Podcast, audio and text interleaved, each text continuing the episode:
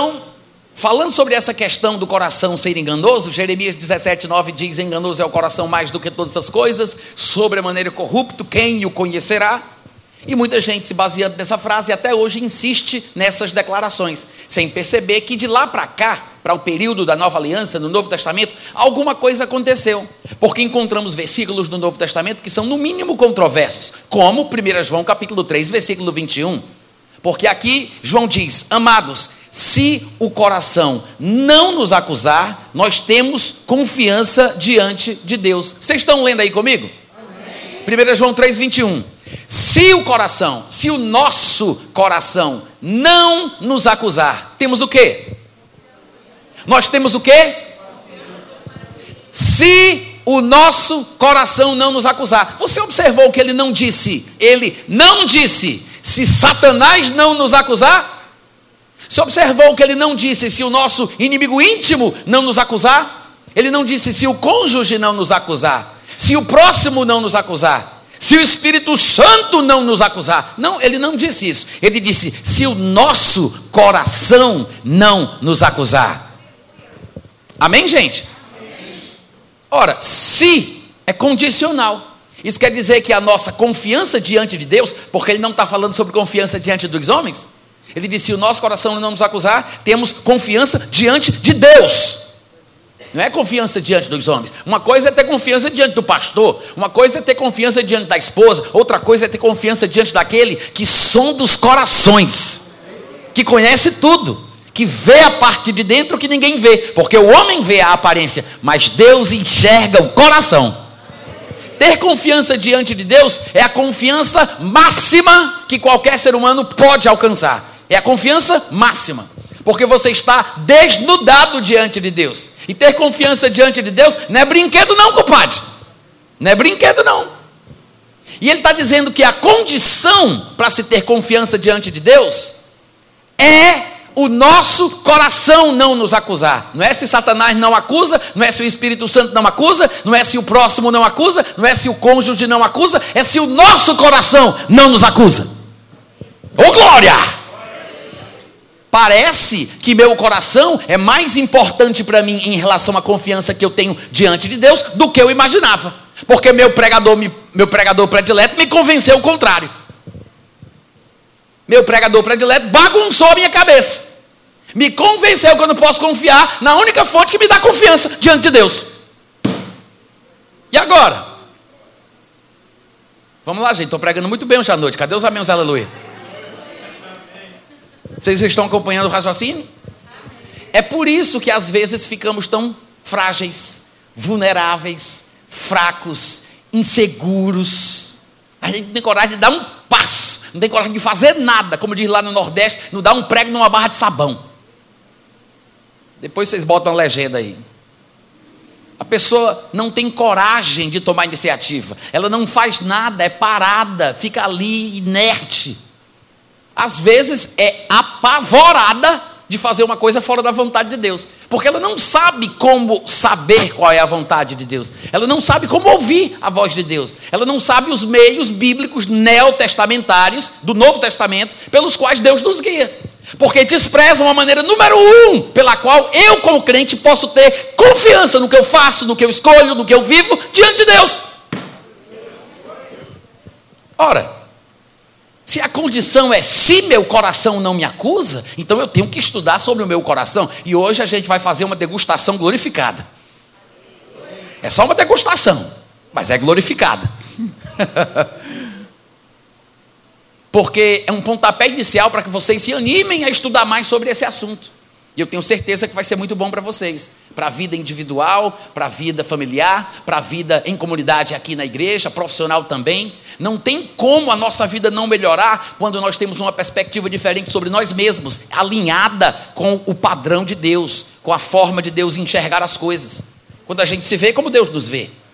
E quando a gente sabe dos recursos que nos foram dados para que pudéssemos experimentar os direitos e privilégios que nós temos como cristãos.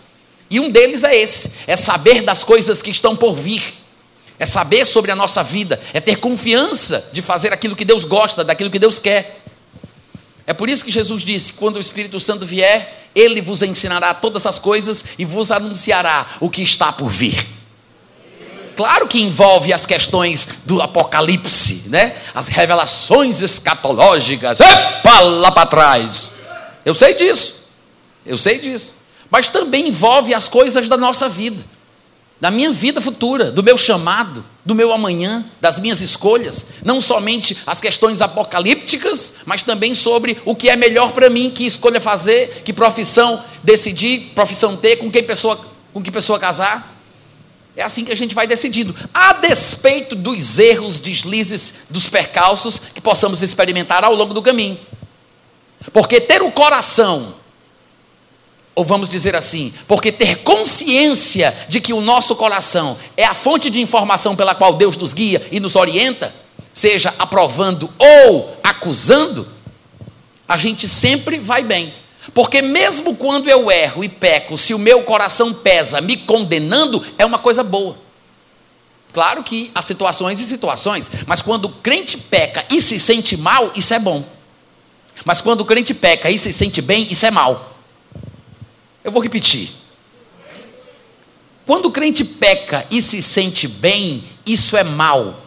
Quando o crente peca e se sente mal, isso é bom. Por que, que eu estou falando isso? Porque hoje em dia, né, vocês que são mais curiosos já devem ter se deparado com pregações por aí, falando sobre as doutrinas da graça. The Grace Revolution. Não queira nem saber o que diabo é isso. Porque você se lasca. Porcaria pura.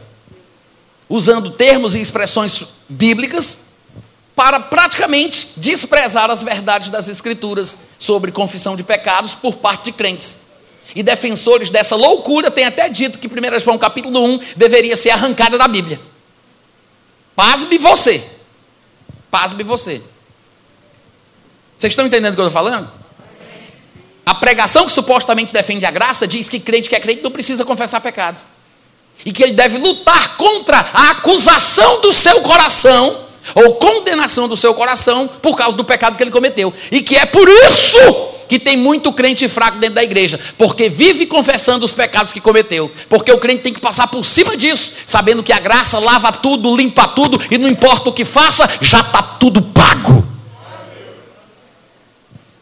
Aí, claro que existem declarações que são verdadeiras, porque não tem como uma mentira causar mais estrago do que aquela mentira que é misturada com a verdade. Essa é a pior mentira, né? A meia verdade. Aquela coisa misturada, confusa, que você fica sem saber o que é que significa aquilo que foi dito. Você não sabe se aceita ou se rejeita, se é de Deus ou se é do diabo. E enquanto você pensa, Satanás te engole. Aí existe essa abordagem que diz que você tem que rejeitar essa sensação ruim, esse mal-estar, essa condenação, essa acusação que vem do seu coração. E eles dizem que a razão pela qual nos sentimos mal quando pecamos é porque ainda estamos acostumados com a vida rígida da lei, da religiosidade imposta sobre nós nas igrejas tradicionais. É mentira, viu? É tudo enganação diabólica. Porque a verdade é que é bom se sentir mal quando o contexto pede. Porque tem hora para rir, tem hora para chorar. Tem hora para abraçar e tem hora para se afastar. Tem hora para confessar pecado e tem hora para ficar de cabeça erguida. Amém? Eu sei que em determinadas comunidades cristãs, às vezes nós enfatizamos tanto uma das coisas, um dos lados da moeda, que a gente acaba desprezando a outra, a outra história, o outro lado, né? Existe na Bíblia justificativa para que nós mesmos sendo crentes, dependendo do contexto no qual estamos inseridos, uma pessoa, por exemplo, que está presa e obcecada com um determinado pecado e ela já não consegue mais parar porque está viciada, a Bíblia mostra que é bom que ela lamente, se aflija, que ela chore. Está lá em Tiago, capítulo 4, versículo 7. Afligi-vos, lamentai e chorai. Converta-se o vosso riso em pranto e humilhai-vos na presença de Deus, porque ele a seu tempo vos exaltará. Há contextos e contextos. Eu sei que há lugares na nossa vida onde nós devemos saltar de alegria, mas tem hora, meu irmão, que é para baixar a cabeça, chorar, lamentar, gritar, gemer. Aí tem, tem gente que diz assim: ah, mas isso não pode ser de Deus. A tristeza não vem de Deus. Quem disse que não vem? Quem disse que não vem? Depende do contexto. Lá em 2 Coríntios, no capítulo 7, do versículo 7 ao 10, Paulo diz: Eu escrevi uma carta para vocês que eu sei que vos entristeceu muito. E eu até fiquei um pouco pesaroso sobre isso, mas não me arrependo, porque essa tristeza que vocês sentiram não veio da minha pena, não veio da minha carta, ela veio de Deus. E a tristeza que vem de Deus produz arrependimento para a vida. Então tem uma tristeza boa, depende do contexto, depende da necessidade. Quantos estão entendendo? Então, essa condenação de 1 João 3,21, quando ele diz: se o nosso coração não nos condenar, não nos acusar, ele está falando sobre o fato do crente estar em paz, porque não deve nada a ninguém. Não pecou, não fez nada de errado, ele está tendo uma vida como pode, correta diante de Deus, está com a consciência pura. Mas quando o crente peca, o que é que ele faz? Quando o crente erra, como ele se sente? E vou repetir: quando o crente peca e se sente bem, isso é mal. Mas se o crente peca e se sente mal, isso é isso é bom, porque é a hora certa para se sentir mal. Vocês estão me entendendo? Aí tem gente que diz assim: "Ah, mas isso não pode ser uma pregação que combine com as revelações da graça". Graça não é licença para pecar sem condenação. Graça é um favor imerecido, mas que nos ajuda, nos inspira e nos capacita a viver sem pecar. É um processo, é uma caminhada. Nós estamos desenvolvendo a nossa salvação. Cada um de nós tem o alvo de se tornar uma pessoa melhor a cada dia que passa, a cada ano que passa. Mas não podemos invalidar a palavra de Deus por causa de nossas expectativas. Os irmãos entendem o meu argumento? Aí as pessoas dizem: ah, mas se sentir mal é ruim. É claro que é ruim, por isso que é bom. Por isso que é bom, porque tem o um contexto certo. Eu vou dar um exemplo para você. Se uma pessoa encosta um cotovelo numa panela quente, é bom ou ruim que ele sinta o calor, a temperatura e sinta que está queimando? É bom ou ruim? É bom. Porque vamos supor que ele tem ranceníase, lepra, não tem sensibilidade nenhuma naquela parte da pele.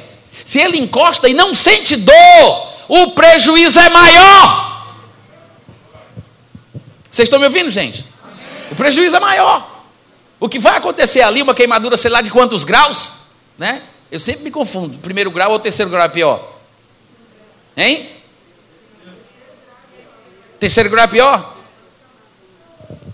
Uma queimadura de terceiro grau porque ele não sente nada, então ele não se previne, ele não se protege, ele não se retrai, ele continua lá, encostado. Então é para você ter uma noção, né, a grosso modo, da importância da acusação que o nosso coração nos traz, da importância é, de se sentir mal no contexto certo. Não viver como alguns cristãos vivem por falta de conhecimento, sempre se achando vermezinhos miseráveis, imprestáveis, que não valem nada, que Deus não os ama, que não são ninguém. Eu não estou falando sobre isso. Porque, afinal de contas, sempre as pessoas se colocam ou num extremo ou no outro da estrada. E a gente tem que ter equilíbrio pelos princípios da Bíblia. Mas há lugar para a acusação, para o peso, para se sentir mal, para a tristeza na vida do cristão. Depende da situação e do contexto. É por isso que ele diz que se o nosso coração não nos acusar, meu irmão, eu não vou ficar procurando cabeça em chifre de cavalo, não. Eu não vou. Pro... É o contrário. Não vou procurar chifre em cabeça de cavalo, não. Não vou ficar procurando pelo em ovo. Não vou reinventar a roda. Não preciso disso. Não estou com o meu coração me acusando. Por que, que eu vou ficar inseguro na presença de Deus? Não preciso, porque se é o que a Bíblia diz, se o meu coração não me condena, eu tenho confiança. Confiança diante de Deus. E o que é que nos falta? Aprender o que é o nosso coração, saber como ouvir o nosso coração e ter a coragem de confiar nele. Como nunca fomos instruídos corretamente, não fomos orientados dentro da doutrina neotestamentária, ouvimos apenas chavões, clichês religiosos, que nos colocam na cabeça uma declaração que foi feita por Jeremias há centenas de anos atrás e nem sequer percebemos que de Jeremias para 1 João muita coisa aconteceu. Vocês estão me ouvindo, gente? Alguma coisa deve ter acontecido, não é possível. Porque na época de Jeremias, obviamente, que a declaração profética era bastante correta. O coração do homem podia mesmo ser chamado de enganoso. De fato, ao longo de todo o Antigo Testamento, Deus se demonstra desgostoso, infeliz com a situação do espírito humano, do coração do homem. E vez por outra aparece um profeta em nome de Deus dizendo que a situação que Deus vê no homem é como se ele tivesse um coração de pedra. Mas ele promete: eu vou tirar o coração de pedra e vou colocar um coração de carne. É uma promessa que Deus faz em vários lugares do Antigo Testamento, dizendo que vai mudar o quadro espiritual da humanidade, que ele vai mudar o quadro espiritual das pessoas. Ele vai tirar o coração que ele considera como de pedra, que é uma espécie de alegoria para dureza, insensibilidade, incapacidade de ouvir e de conhecer a vontade de Deus, para um coração de carne, que é o contrário daquilo, ou seja, flexível, maleável, sensível. Amém, gente?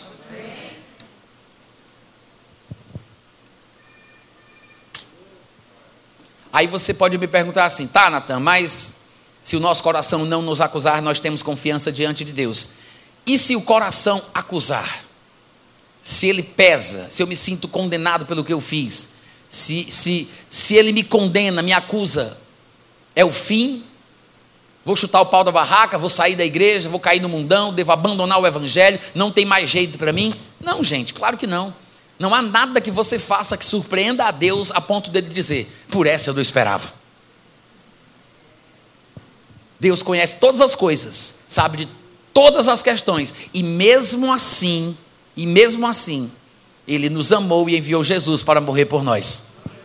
Que Deus não é surpreendido por nada, Ele conhece o fim desde o começo.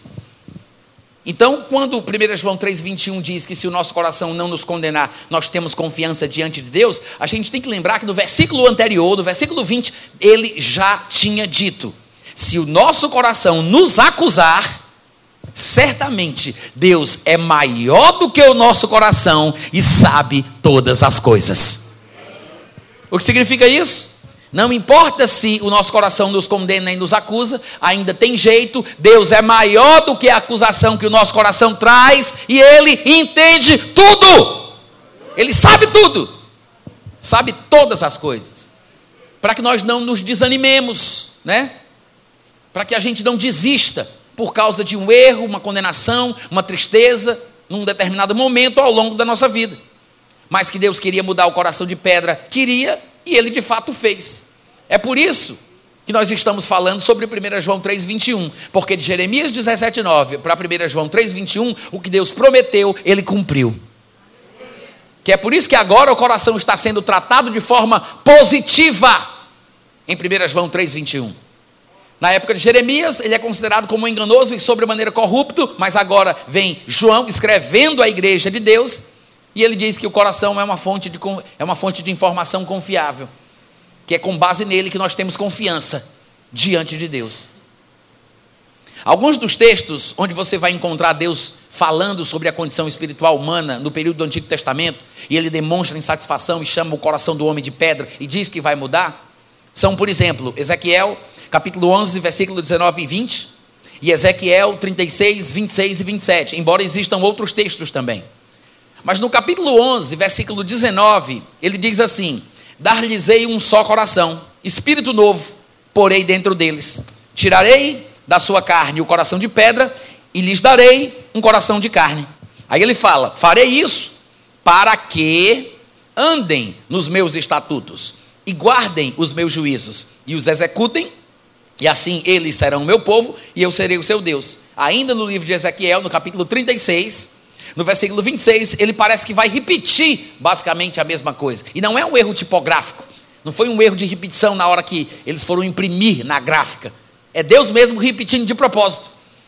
Ele diz: Dar-vos-ei coração novo, porei dentro de vós espírito novo, tirarei de vós o coração de pedra, vos darei um coração de carne, porei dentro de vós o meu espírito e farei que andeis nos meus estatutos, guardeis os meus juízos e os observeis.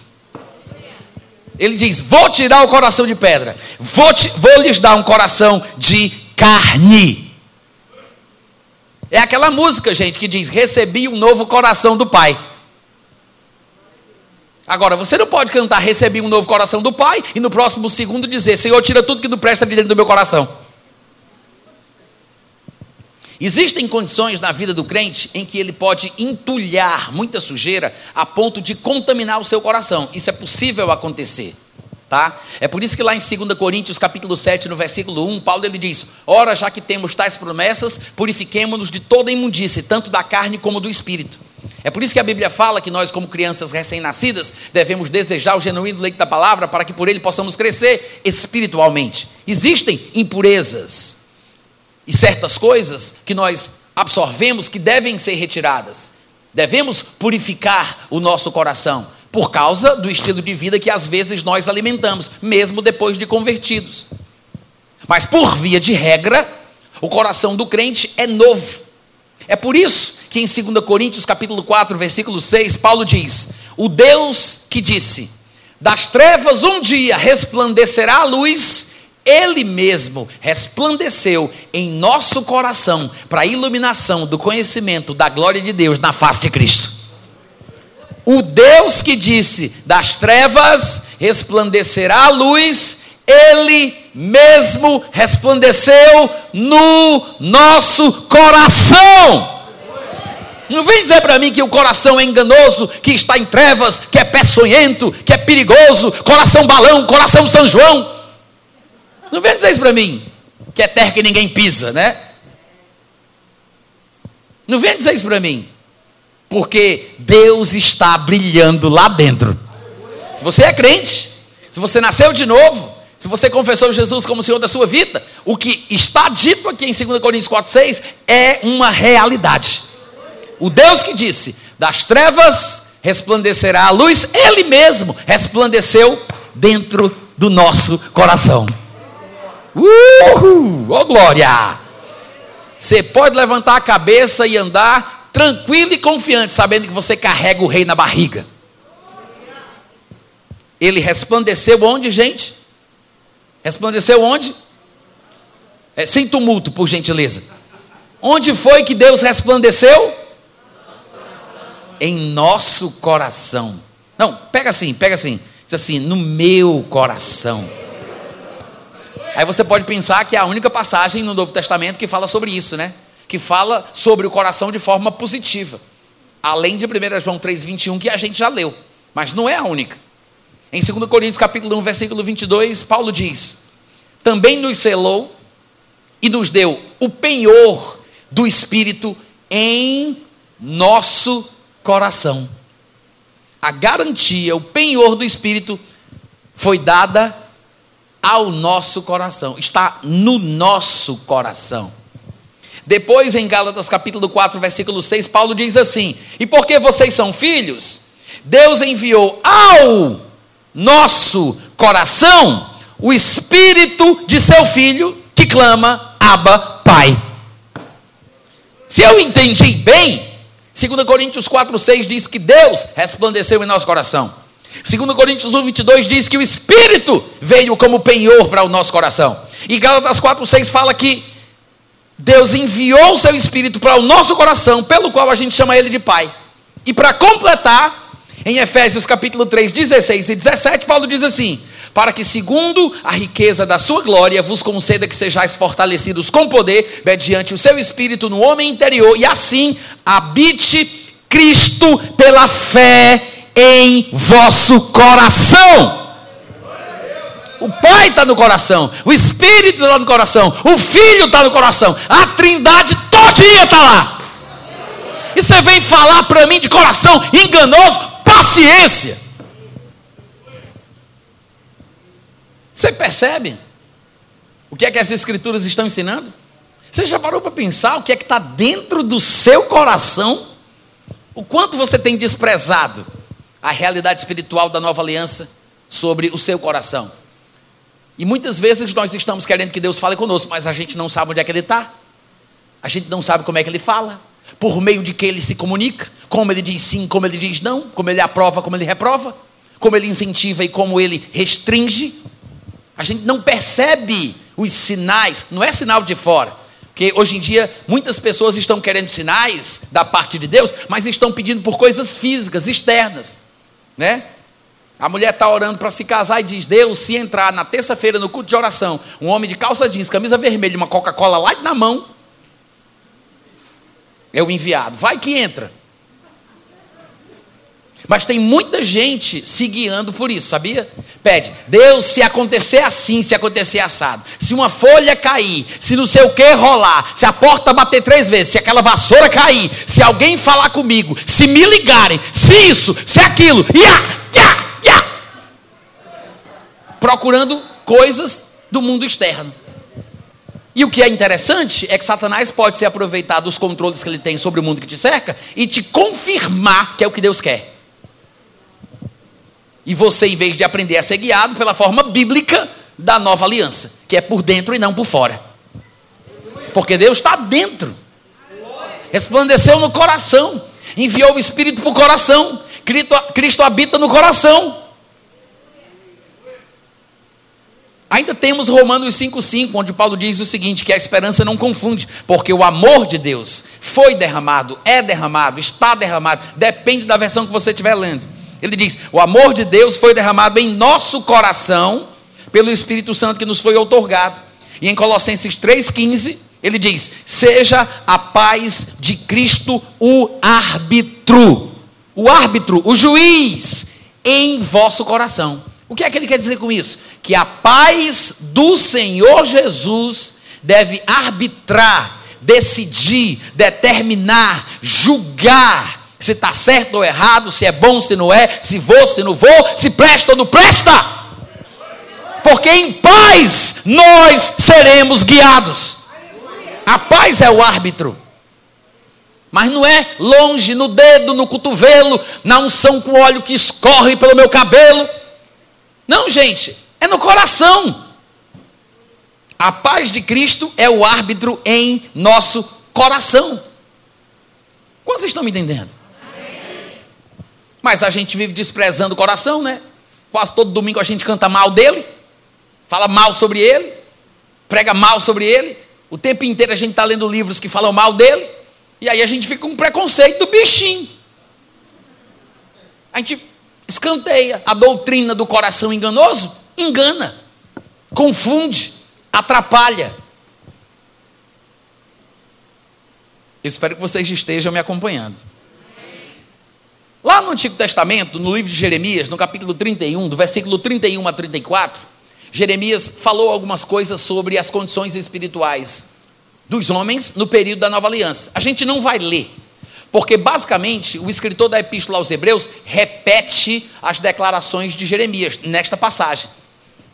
E é interessante observar a aplicação que o autor da epístola aos Hebreus faz do texto de Jeremias, quando falava sobre as características e a condição espiritual dos homens na nova aliança.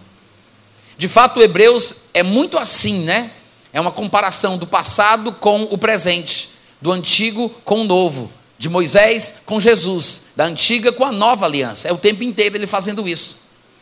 E aqui no capítulo 8, no versículo 6 e 7, ele vai citar esse texto de Jeremias 31, 31 a 34, que fala sobre a nova aliança. Ele diz: Agora, com efeito, obteve Jesus ministério tanto mais excelente, quanto é ele também mediador de uma aliança superior, instituída com base em promessas superiores, porque se, se aquela primeira aliança tivesse sido sem defeito, seria se fosse, né?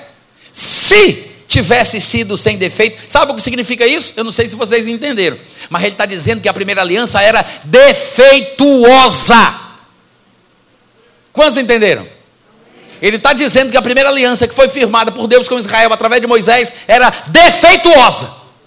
Ele diz: se a primeira aliança tivesse sido sem defeito, de maneira nenhuma Deus estaria buscando lugar para uma segunda aliança. Se fosse perfeita, sem defeito, para que buscar outra? Né? Porque a primeira aliança era defeituosa, então ele quer uma aliança perfeita, sem defeitos. Lembre-se, o contexto diz respeito à nossa aliança, à nova aliança. E aí, um pouco mais para frente, no versículo 8, ele diz: E de fato, repreendendo-os, o povo que estava firmado na primeira aliança, repreendendo-os, diz: Eis aí, é o texto de Jeremias 31, do 31 ao 34 agora, tá? Ele diz, ele cita o texto de Jeremias: Eis aí, vem dias, diz o Senhor, e firmarei nova aliança com a casa de Israel e com a casa de Judá. Para aqueles que pensam que isso aqui é uma declaração exclusivista apenas para o povo hebreu, é bom lembrar que a Bíblia fala que, na verdade, aquilo que Deus faria com Israel serviria para todo o mundo. A salvação vem dos judeus. Como Jesus disse àquela mulher samaritana em João capítulo 4, versículo 22. Ele disse: A salvação vem dos judeus. E todos os nós gentios, todos nós que somos gentios e que cremos em Jesus e nascemos de novo, Paulo diz em Romanos 15, 27 que somos participantes dos valores espirituais dos judeus. Então, tudo quanto Deus faz na terra para o mundo, basicamente passa pelo povo judeu e chega até nós. É exatamente por isso que nós somos cristãos, porque Jesus Cristo é judeu. Ele não foi, não, ele é, ele está vivo, sentado à direita do Pai. E quando ele voltar para a terra, ele vai para a casa dele, para a terra dele. Ele não vai para Nova York, ele não vem para o Rio de Janeiro, ele vai para Israel, porque ele é judeu. A salvação vem dos judeus. E é por isso que somos devedores aos valores espirituais dos judeus. Todos os escritores do Novo Testamento, tirando Lucas, eram judeus. Os irmãos entendem isso? E é por isso que Deus escolheu Abraão. E ele disse que Abraão foi escolhido para que nele fossem abençoados todos os povos da terra. Mas veja que é por meio do pai, do patriarca dos judeus. Esta era a missão dos judeus. E é exatamente por isso que, quando lemos textos como estes, que fazem promessas ao povo de Israel, nós devemos entender que estas promessas se estenderiam aos gentios, não porque viraríamos judeus, e daqui a pouco eu vou falar um pouco mais sobre isso, de forma mais precisa e técnica, vou explicar com textos do Novo Testamento, mas não é porque a gente vira judeu. A igreja não é o Israel de Deus, como as pessoas interpretam equivocadamente o que Paulo diz lá em Gálatas capítulo 6, versículo 16. Mas o que acontece é que nós passamos a usufruir dos benefícios. Nós usufruímos das benesses do Evangelho que vem através de Abraão e de toda a sua linhagem. De fato, Paulo, ao falar aos irmãos da Galácia sobre esse assunto, porque tinha algumas pessoas que estavam querendo fazer com que os novos convertidos da Galácia começassem a praticar o judaísmo, a tocar o berrante de boi da terra de Israel, a usar o nome hebraico para se referir à pessoa de Deus, não podia mais falar Jesus na língua deles, tinha que ser Yeshua Hamashiach, tinha que colocar um negocinho na cabeça, né? tinha que fazer tudo o que o judeu fazia. Eles estavam querendo se transformar em judeus, pensando que somente assim seriam aceitos por Deus. Aí Paulo, indignado, escreve para eles toda a epístola aos Gálatas, mostrando os absurdos daquele comportamento.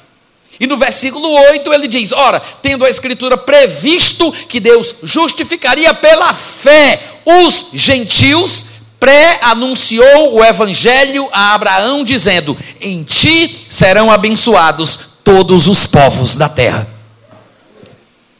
Pré-anunciação do Evangelho é bênção para todos.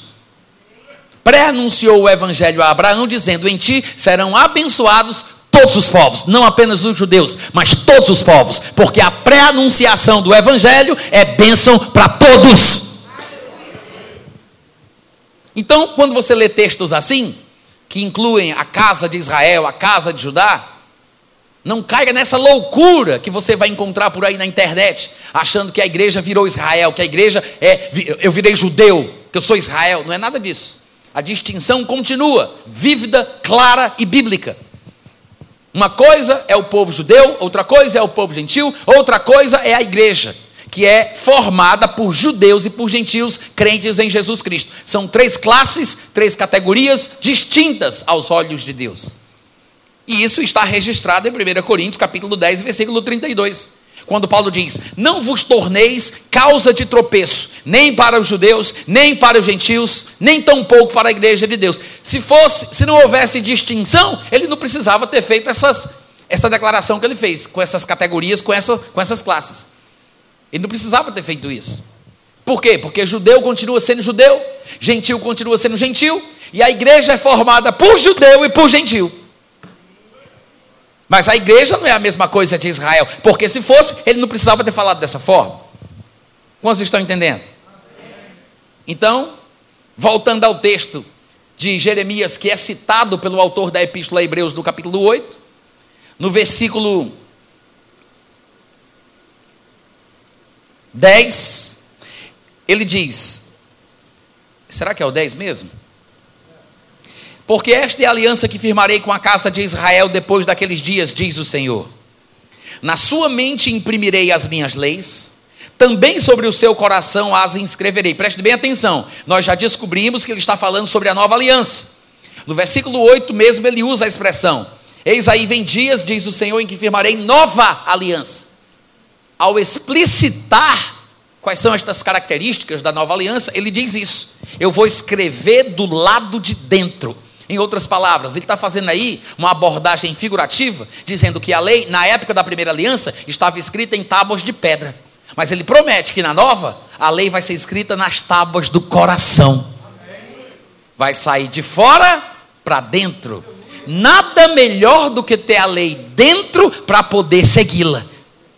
É diferente, gente. É uma coisa da natureza da pessoa, é, uma, é, um transplante espiritual do coração. Quando Deus tira aquela coisa morta, aquele coração de pedra, duro e insensível, que me impossibilita de saber o que Deus quer e de fazer a sua vontade, e me dá um coração de carne, por meio do qual eu ouço a voz de Deus e posso ter confiança diante do Senhor. É isso que ele está falando. A nova aliança vai ser assim. A lei vai ser impressa, como é que ele diz? Na mente deles e eu vou escrever no coração. Eu serei o seu Deus, eles serão o meu povo. E no versículo 11 ele ainda diz mais: E nesse período da nova aliança, não ensinará jamais cada um ao seu próximo, dizendo: Conhece o Senhor, conhece ao Senhor. Por quê? Porque ele está falando sobre a possibilidade de nós, individualmente, crescermos no conhecimento de Deus, porque agora, finalmente, com um novo coração, ele morando dentro do nosso espírito, está acessível a todos nós. Ninguém vai mais contar para o outro como Deus é. Ninguém precisa dizer conhece o Senhor, porque todos me conhecerão, desde o menor até o maior deles. Isso aqui, gente, é, é o que a gente tem direito, tá? É o nosso direito. São privilégios concedidos aos que estão na nova aliança. Não quer dizer que estejamos usufruindo. Isso aqui fala sobre o mundo ideal, sobre a vida ideal. Nada nada comparado com a realidade que a gente vive. Né? O mundo real, às vezes, é bem defasado. Mas a gente precisa, pelo menos, ser informado do que é que a gente tem direito. Qual é a realidade na qual a gente vive. E é por isso que é importante a gente falar sobre isso. Nós estamos numa aliança superior, baseada em promessas superiores, e não tem sentido a gente ficar se lamentando, dizendo que gostaria de dançar como fez Davi ou como fez Miriam. Aí eu quero, como é aquela musiquinha que diz eu quero dançar? Como é, gente? Nananana, como fez da. Não sei o que, como fez Miriam. Como fez não sei quem do Antigo Testamento. Na verdade, se você quer saber, hã? é. Se, se. Que menina? É, eu sei, eu sei. Não precisa falar, já, já passou. Eu não soube a música, então agora perdeu a graça. Né? Eu ia falar a música, mas tudo bem, não era essa parte não. O que é que eu quero dizer? Nós estamos querendo imitar Davi, querendo imitar Miriam, né? Falando sobre eles para que nós possamos viver como eles, dançar como eles, cantar como eles, e nem percebemos que na verdade eles é que queriam ser como nós. Vocês já pararam para pensar sobre isso? Porque o próprio Jesus disse, em Lucas capítulo 10, no versículo 23, ele disse: Voltando-se aos seus discípulos, lhes disse particularmente: Bem-aventurados os olhos que veem as coisas que vocês veem, pois eu vos afirmo que, que muitos profetas e reis quiseram ver o que vedes e não viram, quiseram ouvir o que ouvis e não ouviram. Eles queriam ter o privilégio que nós temos e não puderam.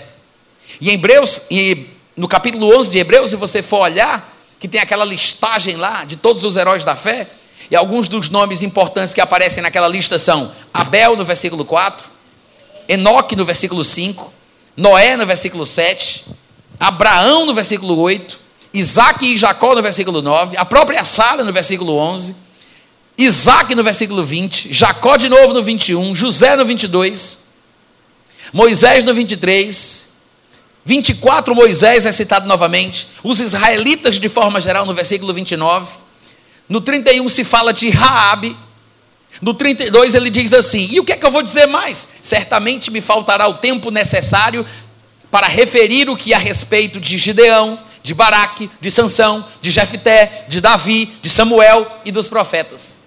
Nós costumamos chamar essa lista de homens de heróis da fé, né? E ele fala sobre todos estes, e aí quando chega lá no versículo 39, ele diz assim: Todos estes obtiveram bom testemunho pela sua fé, mas não obtiveram, contudo, a concretização da promessa, por haver Deus provido coisa superior a nosso respeito, para que eles, sem nós, não fossem aperfeiçoados. Nós estamos querendo ser como eles e eles desejavam ser como nós. Queriam ver as coisas que nós vemos, queriam ouvir as coisas que nós ouvimos, viver na realidade, na época, na aliança que nós estamos. De fato, aquele povo sequer tinha nascido de novo e não tinha recebido o Espírito Santo. O Espírito Santo vinha sobre eles, preparando-os, capacitando-os para alguma atividade, para desempenhar alguma função. Mas nunca ninguém recebeu o Espírito Santo na, nova, na antiga aliança, porque eles nunca nasceram de novo.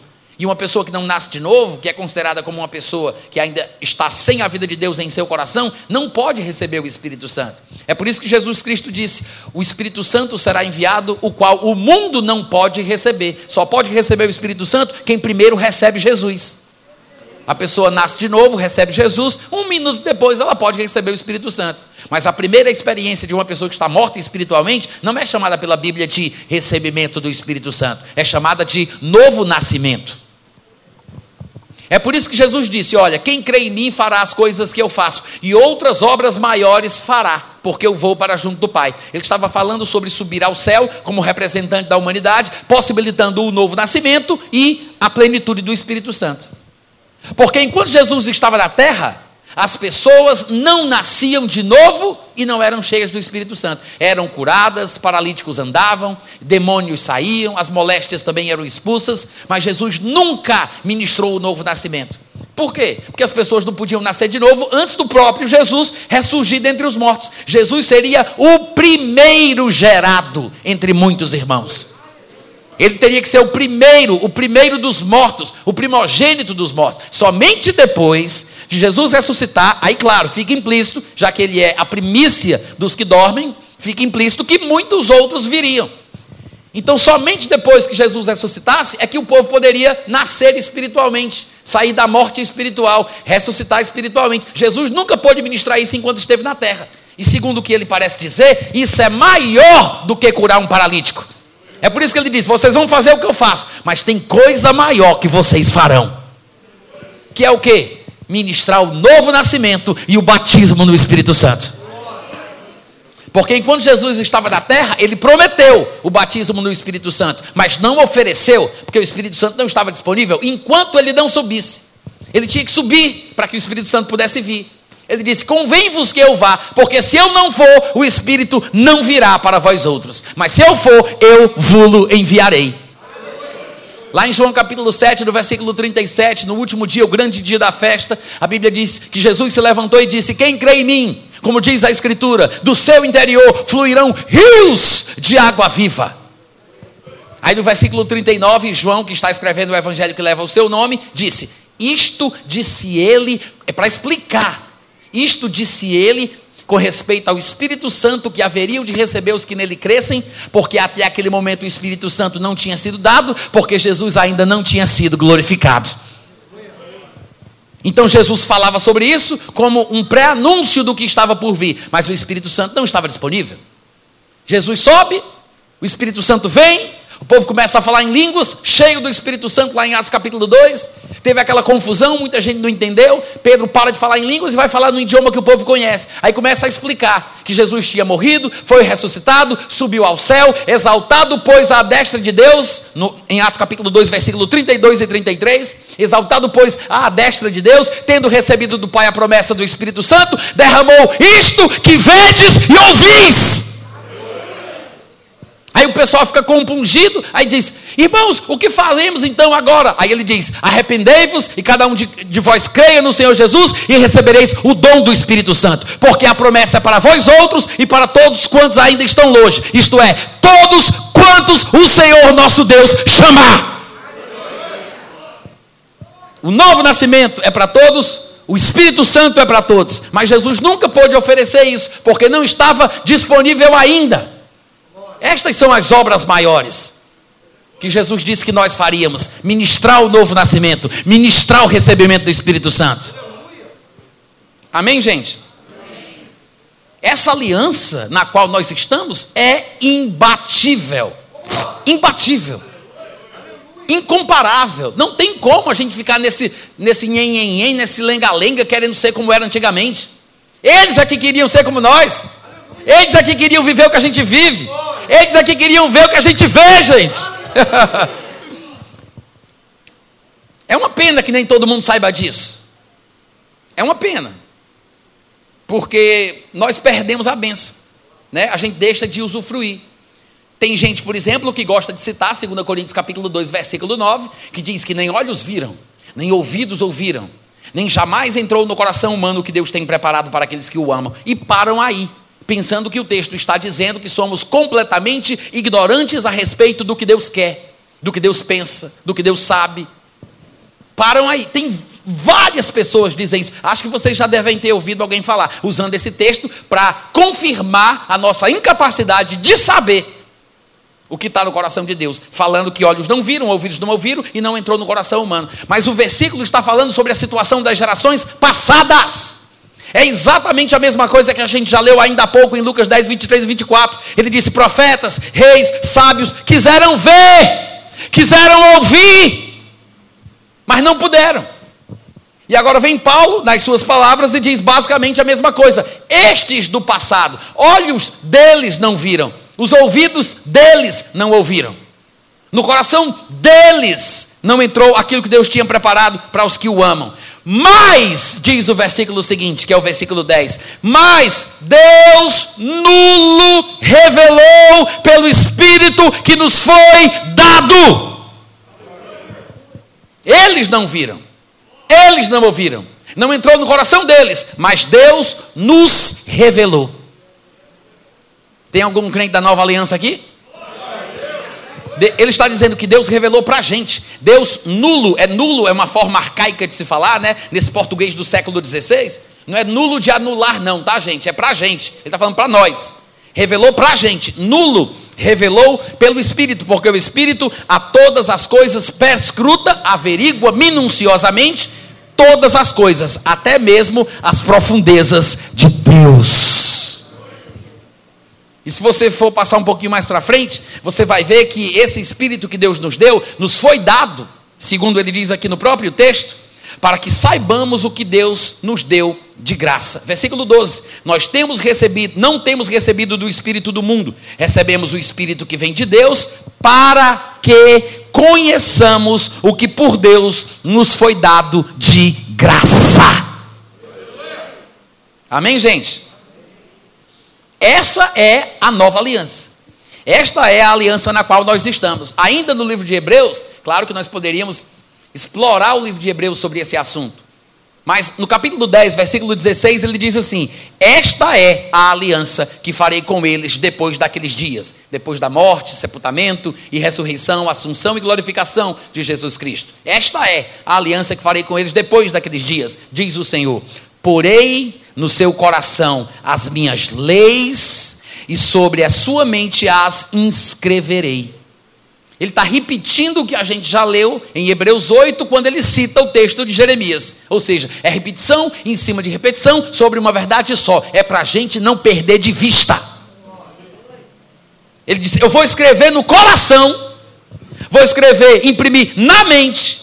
E ele ainda acrescenta: também de nenhum modo me lembrarei dos seus pecados e das suas iniquidades para sempre. Então quer dizer que, na nova aliança, a lei saiu das tábuas de pedra e veio para dentro das tábuas do nosso coração. Afinal de contas, o Deus que diz das trevas resplandecerá a luz foi ele que resplandeceu em nosso coração, para a iluminação do conhecimento da glória de Deus na face de Cristo. Deus enviou o seu espírito para o nosso coração. Cristo habita em nosso coração. O amor de Deus foi derramado em nosso coração. A paz de Cristo é o árbitro em nosso coração. Amém, gente? Então a gente tem que parar, a gente tem que parar para pensar. A gente tem que parar para pensar. Será que eu estou valorizando a condição espiritual atual na nova aliança que o meu coração tem? Será que estou sabendo respeitar este privilégio? Será que estou usufruindo das bênçãos que Deus me deu pelo fato de eu ter tudo o que Ele tinha prometido? Pelo fato de ter se cumprido na minha vida aquilo que a palavra de Deus diz que Ele fez? Ou será que eu continuo com medo por causa da insistência do terrorismo doutrinário que diz que o coração é enganoso mais do que tudo? Eu deixo o pensamento para a meditação da igreja. Vocês estão me ouvindo, gente? Amém. E aí, eu quero mostrar para vocês um texto interessante de Romanos capítulo 2, onde Paulo vai falar sobre essa transformação que acontece na vida do crente, essa recriação espiritual, esse transplante espiritual do coração, quando Deus tira o coração de pedra e coloca o coração de carne, quando ele coloca as leis no coração do crente. Só que, olha aqui para mim, vamos ler todo mundo junto, hein? Olha essa covardia. Olha para cá. Daqui a pouco eu digo qual é o versículo. Nesse capítulo que a gente vai ler daqui a pouco, não é agora, levanta a cabeça. Você vai ver Paulo falando sobre os judeus e sobre os gentios. Ele vai falar no seu próprio linguajar, usando expressões alegóricas e figurativas, sobre a recriação do espírito do judeu quando ele nasce de novo, e ele vai falar também, da mesma forma, usando termos alegóricos, sobre a recriação do espírito do gentil, quando ele recebe Jesus. Só que muita gente boa, talvez até alguns de vocês, nunca perceberam que é exatamente isso que Paulo está falando ali. Por exemplo, Romanos capítulo 2, no versículo 14 e 15, Paulo diz assim: Quando, pois, os gentios que não têm lei procedem por natureza de conformidade com a lei, não tendo lei, servem eles de lei para si mesmos. Estes mostram a norma da lei gravada no seu coração, testemunhando-lhes também a consciência e os seus pensamentos, mutuamente acusando-se ou defendendo-se. Muita gente, quando pega esse versículo aqui, o que é que eles dizem?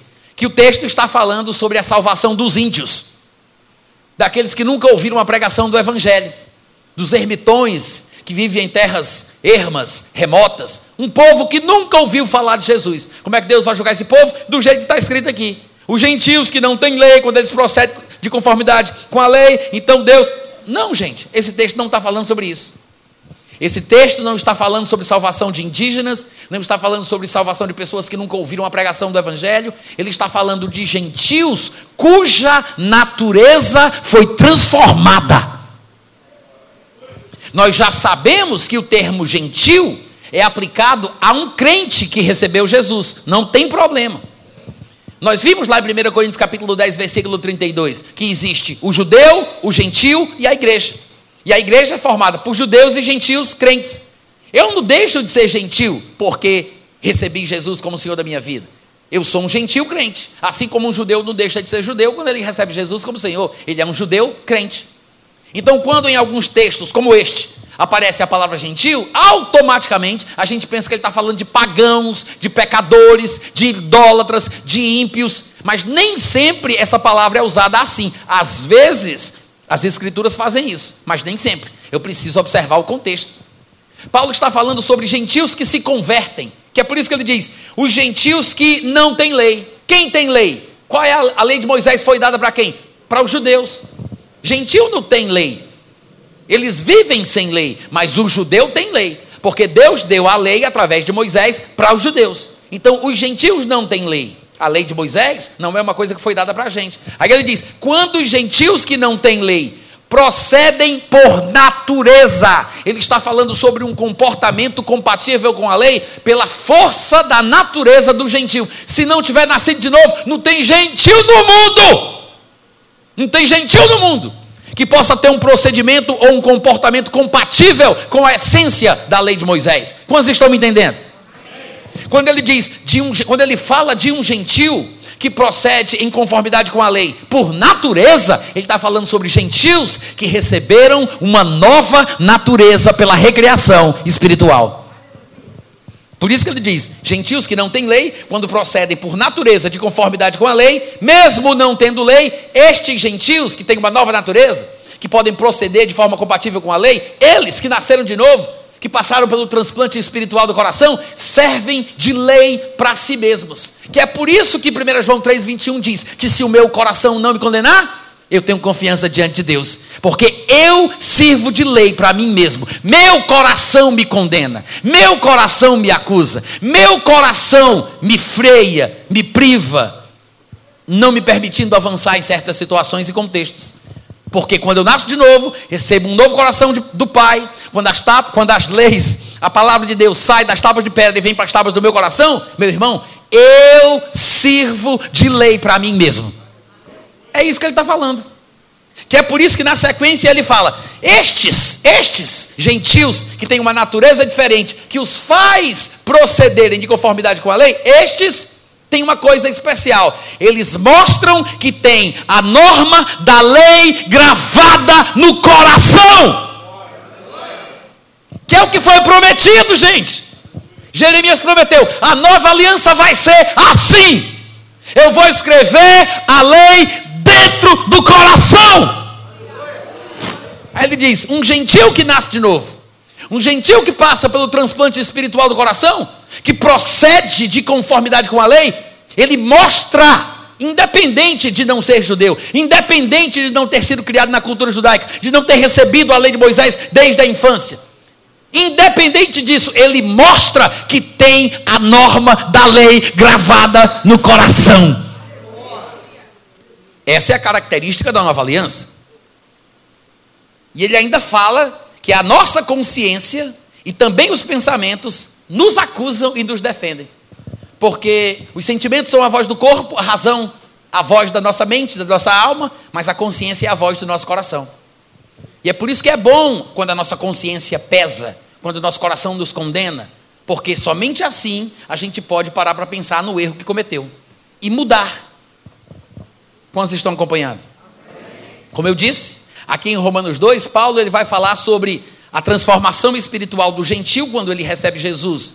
E ele passa por esse transplante espiritual do coração, e Deus tira o coração de pedra e dá o coração de carne, mas ele também faz a mesma abordagem, com palavras diferentes, mostrando que isso também acontece com o judeu. Um pouquinho mais para frente, no versículo 28 e 29, ele vai dizer: Porque não é judeu quem o é apenas pelo lado de fora nem é circuncisão a que é somente da carne. Porém, judeu é aquele que o é interiormente, e circuncisão a que é do coração, a saber, no espírito, não segundo a letra, cujo louvor não procede de homens, mas de Deus. Agora ele está falando sobre um judeu que nasce de novo. E tem muita gente que lê esse texto e pensa que Paulo está falando que os gentios viraram judeus. Ele diz, porque não é judeu quem é apenas exteriormente, Circuncisão não é somente aquela que é da carne, como se Paulo estivesse dizendo que os gentios agora são os verdadeiros judeus, porque esses judeus aí não são. Nós somos, porque nascemos de novo. Não é isso que Paulo está falando. Veja como ele diz: não é judeu quem o é apenas por fora. Ele está falando de um judeu que, além de ser judeu por fora, vai ser judeu por dentro.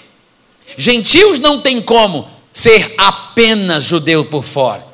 Ele está falando daqueles que não podem ser apenas por fora. A gente não é por fora. Se somos gentios, não somos descendentes de Abraão, Isaac e Jacó, então não somos judeus. Então, esse versículo não é para nós, porque ele está falando daqueles que não são judeus apenas por fora. Quem está entendendo? E ele diz: nem é circuncisão a que é somente na carne. Ele está se dirigindo ao povo que se circuncida. Ele está se, se dirigindo ao povo que é judeu. Ele está falando sobre os judeus. Em outras palavras, nem todos de Israel são de fato israelitas. Não é porque todos são descendentes de Abraão que vão ser considerados como seus filhos. E não pensemos que a palavra de Deus acha falhado por causa disso.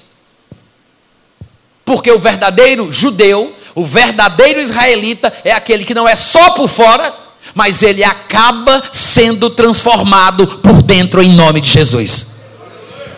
Então ele fala da conversão do, do gentil, como nós já vimos, e agora ele está falando da conversão do judeu. Aí ele diz: por mais que seja judeu por fora, descendente de Abraão, por mais que tenha passado pela circuncisão, como todo judeu passa, ele diz: o verdadeiro judeu é aquele que o é por dentro, e a circuncisão de verdade é aquela que é do coração. Porque ele está falando do mesmo transplante espiritual do coração, a mudança do coração de pedra para o coração de carne.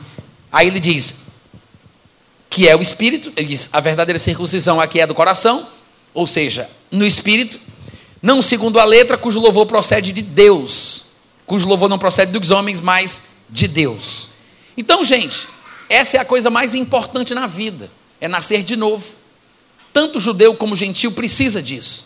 Não importa o contexto cultural, a situação na qual o ser humano vive, ele precisa desta lei dentro, que lhe orienta, que lhe guia e que lhe dá certeza sobre o que Deus quer para ele.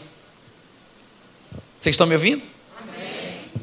Que é por isso, por exemplo, que em 1 João capítulo 3, versículo 14, ele diz assim: Nós sabemos que já passamos da morte para a vida, porque amamos os irmãos. Aquele que não ama permanece na morte. Ele está falando sobre morte espiritual e sobre vida espiritual. E ele diz que nós sabemos. Já ouviu aquele, aquele, aquele povo, aquela história que o pessoal diz assim: ah, mas ninguém sabe quem é que é salvo, só Deus é que sabe? Só Deus sabe quem é que vai salvar, só Deus sabe. Não, ele diz: nós sabemos. Quem nasceu de novo sabe. Nós sabemos se já passamos da morte para a vida ou não. Porque há indícios espirituais em nosso interior que nos mostram que nós nascemos de novo. Ele diz: sabemos, sabemos, não é queremos, esperemos, almejemos, é sabemos que passamos da morte para a vida, porque nós amamos. Quem não ama permanece na morte. O amor é uma das características de que realmente recebemos uma nova natureza. Claro que o amor, como é um fruto do espírito humano que amadurece, se nós não estamos conseguindo amar, você tem que avaliar o seu comportamento, porque talvez não é porque você não tenha nascido de novo, é porque você está andando mais na carne do que no espírito. Já que o amor é um fruto espiritual, você tem que parar de andar na carne e andar no espírito, para que você possa usufruir do amor. Amém, gente? Mas nós sabemos, por dentro, e em 1 João capítulo 5, no versículo 10 e 11, ele diz mais, ele diz, aquele que crê no Filho de Deus tem em si, presta atenção, ele diz, tem em si o testemunho, e o testemunho é este, que Deus nos deu a vida eterna. Quem crê no Filho tem em si, porque nós sabemos, irmãos, quem fala assim não é gago, não. Vocês conhecem essa expressão? Quem fala assim não é gago? Não conhece, não? Então vocês perguntam a um colega nordestino aí que vocês estiverem por perto. Não, ele não titubeia em falar. Ele é, ele é incisivo. É contundente, é firme. Ele, ele afirma claramente que nós sabemos, que nós temos o testemunho em nós, que não tem como ter dúvida não tem segurança, não tem certeza, não tem vulnerabilidade, fragilidade. Ah, eu não sei se sim ou se não, se será, será, será, será. Não, ele diz: a gente sabe. Eu sei. Nós sabemos que passamos da morte para a vida, porque eu que creio tenho dentro de mim o testemunho. Tem em si o testemunho. E em Romanos capítulo 8, versículo 16, ele diz mais: O próprio Espírito Santo testifica com o nosso espírito que nós somos filhos de Deus. Saber que somos filhos de Deus é a coisa mais importante dessa vida. Se a forma de saber a coisa mais importante da vida é desta forma, então as coisas mínimas também provavelmente podem ser assim. Como é que acontece? Como é que funciona? O Espírito testemunha com o nosso espírito. O que significa isso? Eu vou dizer o que não é, Porque às vezes, quando a gente sabe o que a Bíblia não está dizendo, fica mais fácil de perceber o que ela diz. Interpretações erradas a menos nos conduzem para mais perto da verdade. Pelo processo de eliminação, a gente chega lá. Ele não disse. O Espírito Santo testifica ao nosso espírito. Ele não disse isso. Ele não disse. O Espírito Santo testifica no nosso espírito. Ele não disse isso. Ele disse: o Espírito testifica hã? com o nosso espírito. Ora, a única forma do Espírito Santo dar um testemunho juntamente com o nosso espírito é se o que o Espírito Santo há de dizer é o que o meu espírito já sabe.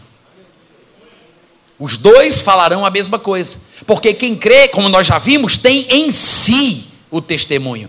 Nós sabemos, e o que o Espírito Santo há de falar é o que o meu espírito já sabe.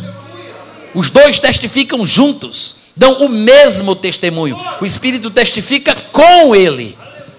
Que é por isso que lá em 1 João capítulo 2, versículo 11, Paulo diz: Quem é que sabe das coisas do homem, senão o seu próprio espírito que nele está?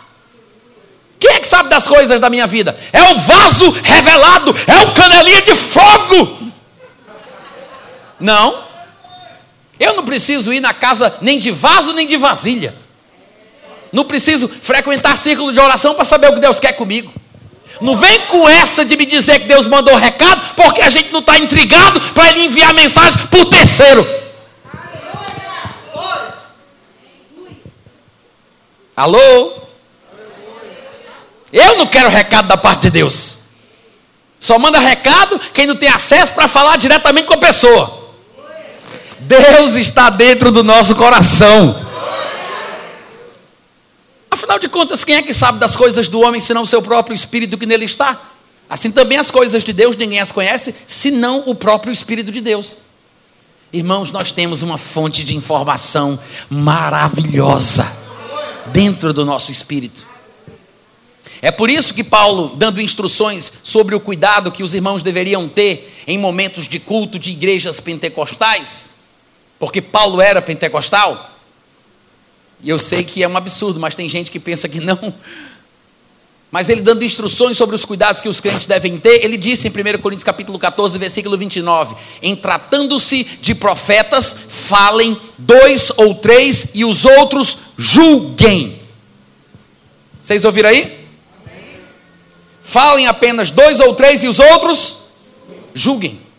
Ora, como assim o profeta fala e o povo julga? Porque normalmente pensamos que quando o profeta fala, é Deus que está falando, né?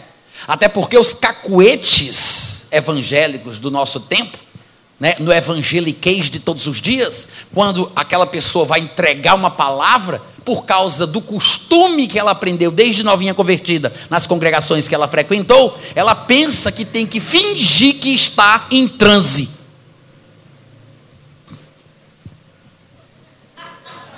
Como se estivesse em transe. Assim diz o Senhor. Irmãos, eu sei que o nosso corpo reage ao poder do Espírito Santo. E às vezes perdemos até o controle. Passa um calor pelas costas, às vezes sobe, às vezes desce. É um arrepio, é uma coisa. Tem gente que não tem tempo nem de sentir, já, pá, estatelado no chão. Acontece. Mas tem muita gente querendo imitar as reações reais de pessoas que tiveram a experiência. Pessoal vê isso dentro da igreja e pensa que quem cai está caindo assim, tipo, pela fé. Aí a pessoa se rende ao Espírito. Ui, vou cair também, vou cair também. Porque quem cai é sensível, quem cai é espiritual. Ui, me segura, me segura. Né? Quem cai é sensível. Não é isso não, gente. As prostrações bíblicas por causa da manifestação massiva do poder de Deus, eram prostrações involuntárias. A pessoa não cai pela fé, ela não cai porque se rende ao Espírito, ela simplesmente se vê estatalada no chão. Pá! Não é isso que está acontecendo hoje em dia, não. Hoje em dia o pessoal está preparado, né? O diácono já está atrás de mim.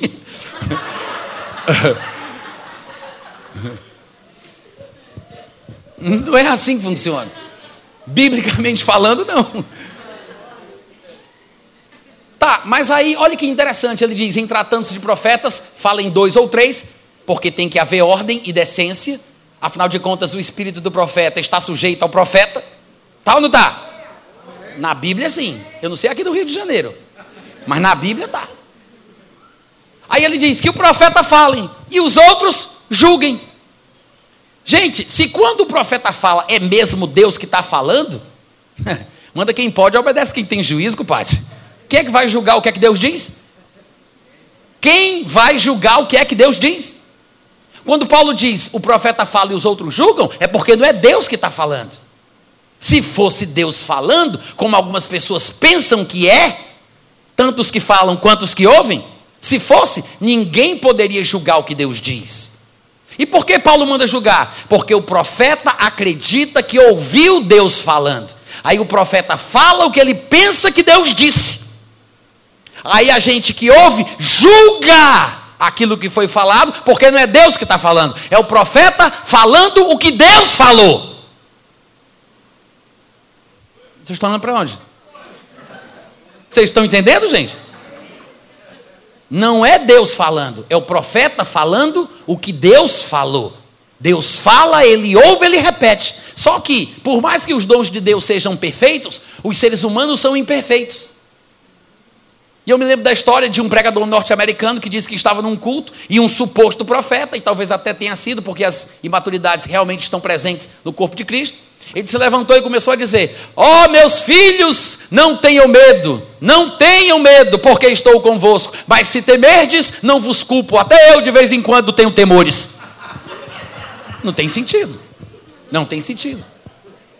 Mas esses tipos de profecias acontecem. A pessoa não fica debaixo de um transe evangélico, ela não é dominada pelo Espírito Santo. Ela continua falando o mesmo português que ela sempre teve o temperamento, a personalidade, é tudo igual. Pode acontecer um deslize aqui ou ali, porque é normal, né? Mas a inspiração vem de Deus. Embora os dons de Deus sejam perfeitos, a encanação por onde os dons correm pode ter muito ferrugem. Vocês estão entendendo? E é por isso que a gente tem que julgar. Eu não vou julgar o profeta, eu vou julgar o que ele diz. No Antigo Testamento, o profeta vinha com a mensagem que julgava o povo. Na nova aliança, o povo julga o que o profeta fala. Por quê? Porque agora é diferente. Deus está dentro de nós. Servimos de lei para nós mesmos. Eu sei sobre as coisas da minha vida. Quem é que sabe das coisas do homem, senão o seu próprio espírito que nele está? Não é o profeta que vai me falar o que, é que eu vou fazer amanhã, com quem eu vou casar, o que, é que eu vou comprar. É doido. E ainda tem crente metido a besta que pensa que o coração é enganoso, que fica caindo nessas besteiras. É por isso. Porque não sabe o que é que a palavra de Deus diz sobre o assunto. Será que eu volto ainda nessa igreja, hein? Vocês estão acompanhando, gente? E tem uma coisa interessante, porque Paulo escreveu 1 Coríntios capítulo 14 e Paulo escreveu 1 Tessalonicenses capítulo 5. Lá em 1 Coríntios 14, ele disse o versículo que eu já citei, em tratando-se de profetas, fala em dois, três, se for uma reunião pública. Aí ele diz: e os outros julguem. Julguem o que? A profecia, o que foi profetizado. O que é de Deus, o que não é de Deus, e aí Paulo escreve lá, 1 Tessalonicenses 5, do versículo 19 ao 21, e ele diz: Não apagueis o Espírito Santo, não desprezeis as profecias, julgai todas as coisas, retende o que é bom. Aí o pessoal nem se toca que Paulo está falando da mesma coisa que ele disse em 1 Coríntios 14. De vez em quando alguém pega esse versículo e diz: Vocês sabem como é que é, né? Eu examino tudo e fico com o que é bom. Comprei aí um disco para o Roberto Carlos, estou olhando as faixas que prestam, as que não prestam. É para examinar tudo, né, meu irmão? Examino tudo, fico com o que presta. Paulo não estava falando sobre examinar tudo da vida, tudo que é pregado, tudo que é lido. Ele não está falando sobre isso. Ele está falando especificamente sobre o contexto da oração, porque há muita meninice no corpo de Cristo e os dons precisam fluir. Não é que a gente vá agora impedir as pessoas de falarem línguas. Não vamos desprezar as profecias, porque proibir é apagar o fogo do Espírito. Então ele diz: não apagueis o Espírito, não despreze a profecia. E o que é que eu faço, Paulo? É muita meninice, é muita besteira. Ele diz: meu irmão, examine tudo e fique com o que presta. Ele está falando da profecia. Exatamente como ele falou lá em 1 Coríntios capítulo 14, 29. Julgai, examinai retém o que é bom. E o que não é bom, deixa para lá. Amém, irmãos? Amém. Porque na nova aliança, o crente que nasceu de novo, ele tem condição de julgar uma profecia, porque ele sabe o que Deus quer para a vida dele. Ele tem em si o testemunho. Ele, por ter passado pelo transplante espiritual do coração, serve de lei para si mesmo, porque a norma da lei está gravada no seu coração. Se o meu coração não me acusar, não é profeta nenhum que vai fazer isso, porque é pelo meu coração que eu posso ter confiança diante de Deus. Eu não preciso de confirmação de ninguém do que eu vou fazer e do que eu não vou fazer. Não preciso de mão na minha cabeça, nem óleo escorregando pelas minhas costas porque eu tenho o Espírito que vem de Deus. Uh, glória! Amém, irmãos? Coloca a mão no peito assim, vamos fazer uma oração. Diga, eu creio que esta palavra é lâmpada para os meus pés, é luz para o meu caminho, e eu vou, em nome de Jesus, andar nesta verdade. Vou andar na luz, não tropeçarei, não vacilarei vou correr o meu caminho, em nome de Jesus Cristo. Aleluia! Glória a Deus. Que Deus abençoe a cada um de vocês. Obrigado pela paciência e pelo carinho. Tá? Em breve a gente está aqui de novo.